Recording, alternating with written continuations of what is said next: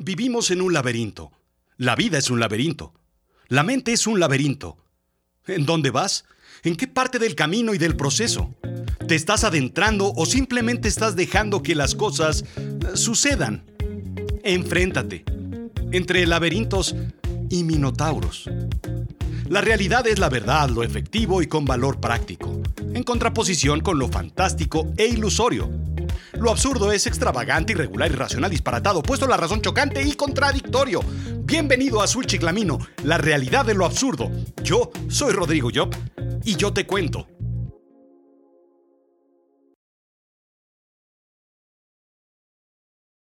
Cuentan que Zeus se convirtió en un toro blanco y se robó a Europa, llevándola a Creta, donde engendraron a tres hijos, Minos, Radamantis y Sarpedón, quienes heredarían la próspera isla de Creta, un sitio estratégico para el comercio, ubicado en el centro del Mediterráneo.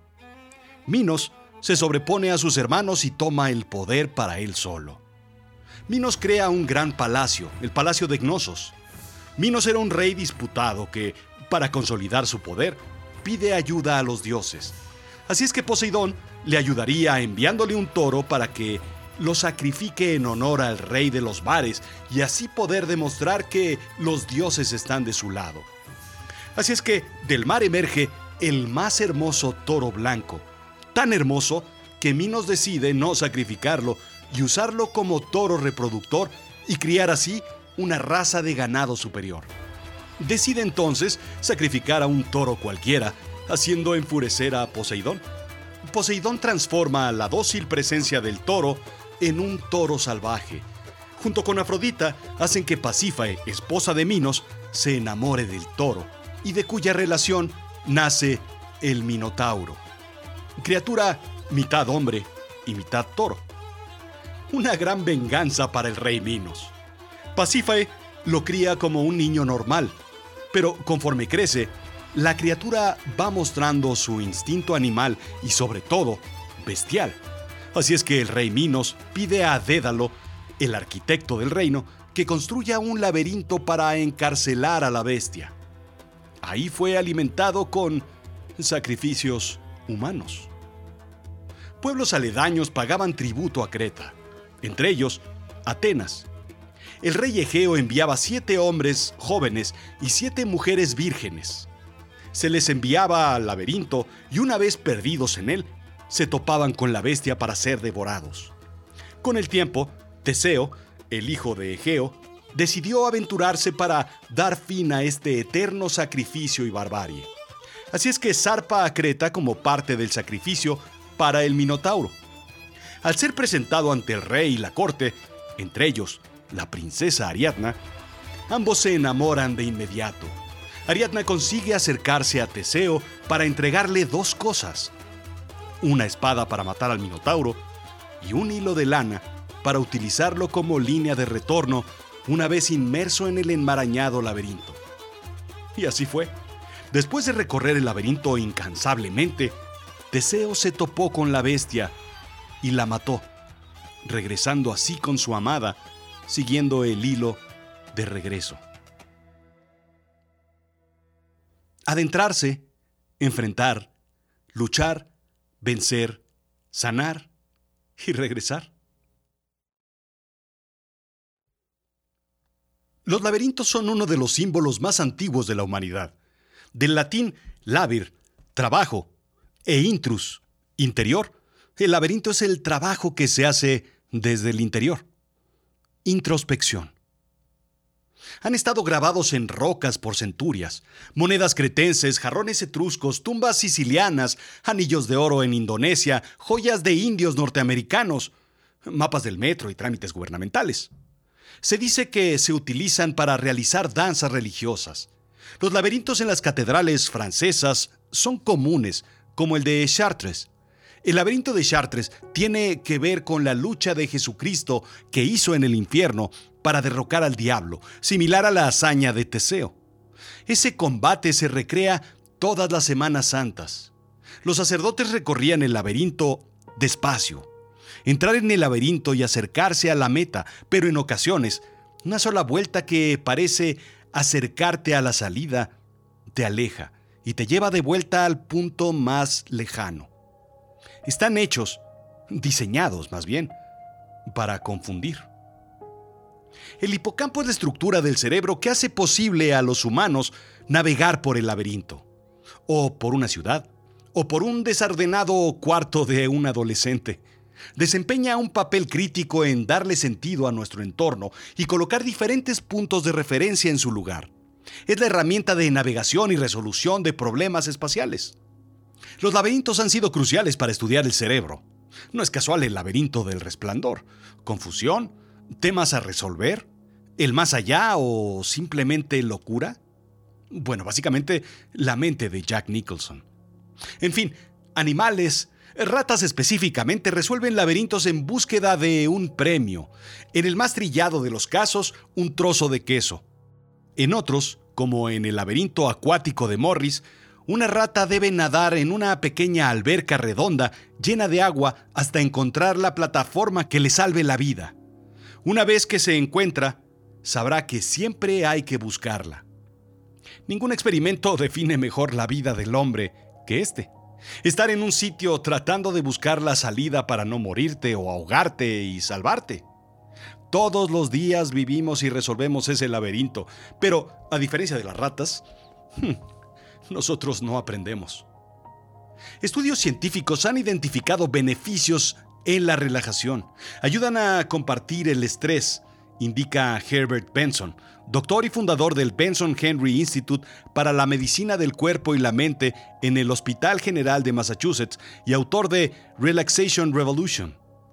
30 años de investigación demuestran que la relajación responde a la reducción del ritmo cardíaco, disminución en la presión arterial, entre otras cosas, indica WebMD. Uno de mis libros favoritos es el multipremiado Flowers for Algernon, Flores para Algernon, de Daniel Keyes, publicado por primera vez en 1959, curiosamente en The Magazine of Fantasy and Science Fiction, después una película bajo el nombre de Charlie, en 1968, fantástica también.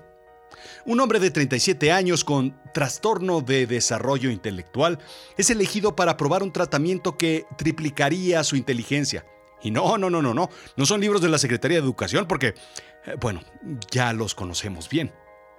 Es mediante una operación. Para ello, Charlie debe resolver laberintos compitiendo con un ratón llamado Algernon. La inteligencia es lo que hace a Charlie moverse cada vez más rápido por el laberinto, pero también sus sentimientos y sus emociones entran en conflicto dentro del laberinto.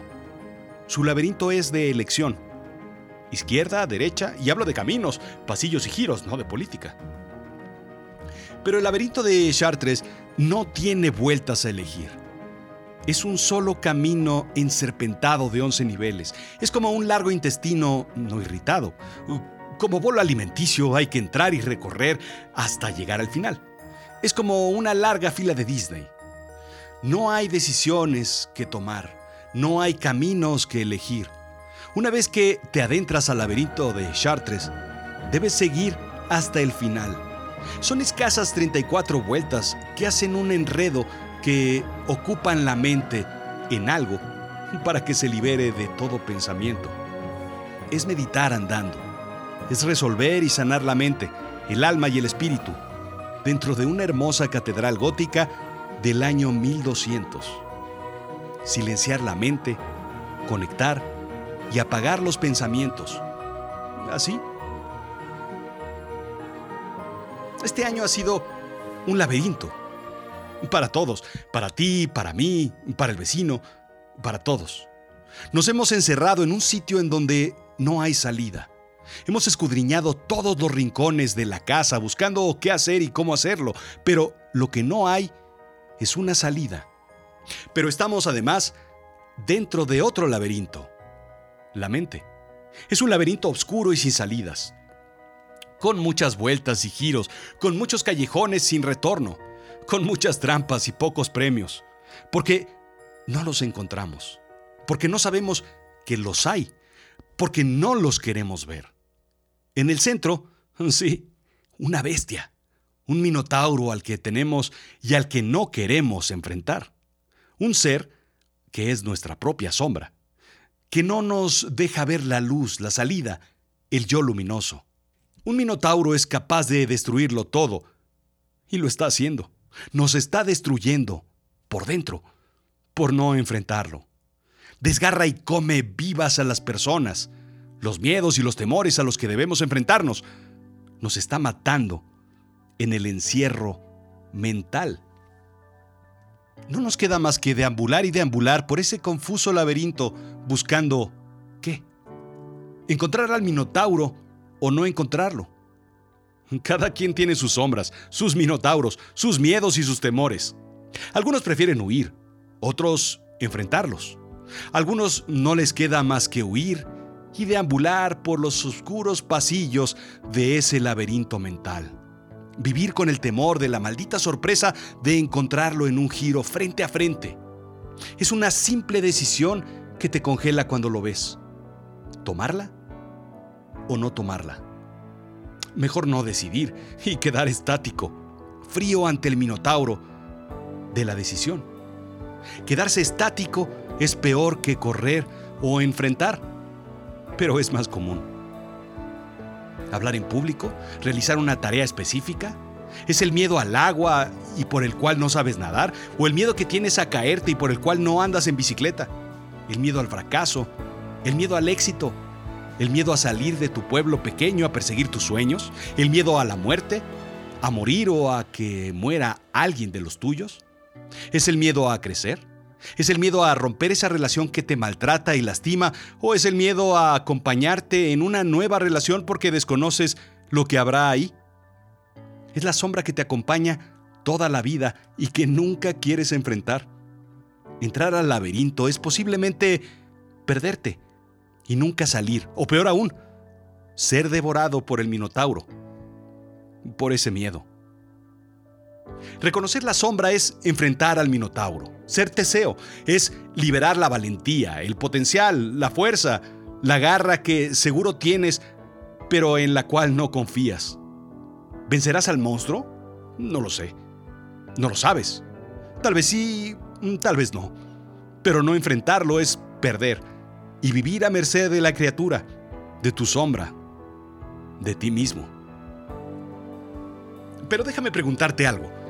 ¿Tienes una razón para salir del laberinto? Tal vez ese es el problema. ¿Hay una Ariadna allá afuera? ¿Un premio? ¿Algo que perseguir, conseguir, lograr si no existiera el Minotauro? Tal vez lo primero es entender qué hay después de enfrentarlo. La razón de vivir, la razón de seguir, la razón de estar o simplemente la razón de ser. Vencer. Muchas decisiones en el camino, solamente una senda correcta. Miles de opciones incorrectas. Recorrerlo con la mente clara es primordial. Réplicas del laberinto de Chartres hay muchas en el mundo. En México hay una, en Amatlán. Lo recorrí por primera vez hace unos 10 años. El silencio en mi cabeza hizo mucho ruido. Entusiasmo, felicidad, alegría, tristeza, desesperación, ira, molestia, angustia, paranoia, alegría, euforia, todo. Fue vencer, fue vencerme. Fue conseguir, luchar, ir en contra, caer, levantarse y resolver.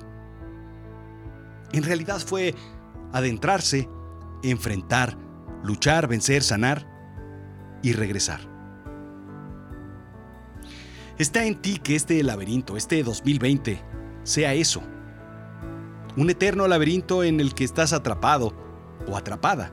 O sea, el momento idóneo para enfrentar a tu sombra, a tu minotauro y regresar siguiendo el largo hilo de lana de la sanación. Pero yo qué sé, allá tú.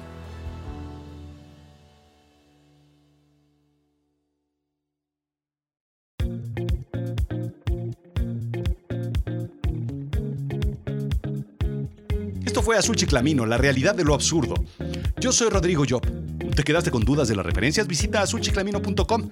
Encuéntralas en la sección de blog y te recomiendo algo. Revisa todos los cursos, workshops y masterclasses que tenemos en Azul Chiclamino. Hay mucho, mucho por aprender ahí. ¿Por qué no te das una vuelta? Visítalo. Ah, y sobre todo, sígueme en iTunes, en Apple Podcast, en Spotify, en SoundCloud, en, pues en todos lados, en Twitter, Instagram, Facebook pues, ahí estamos, ¿no? juntitos, porque todos estamos recorriendo este laberinto. Gracias.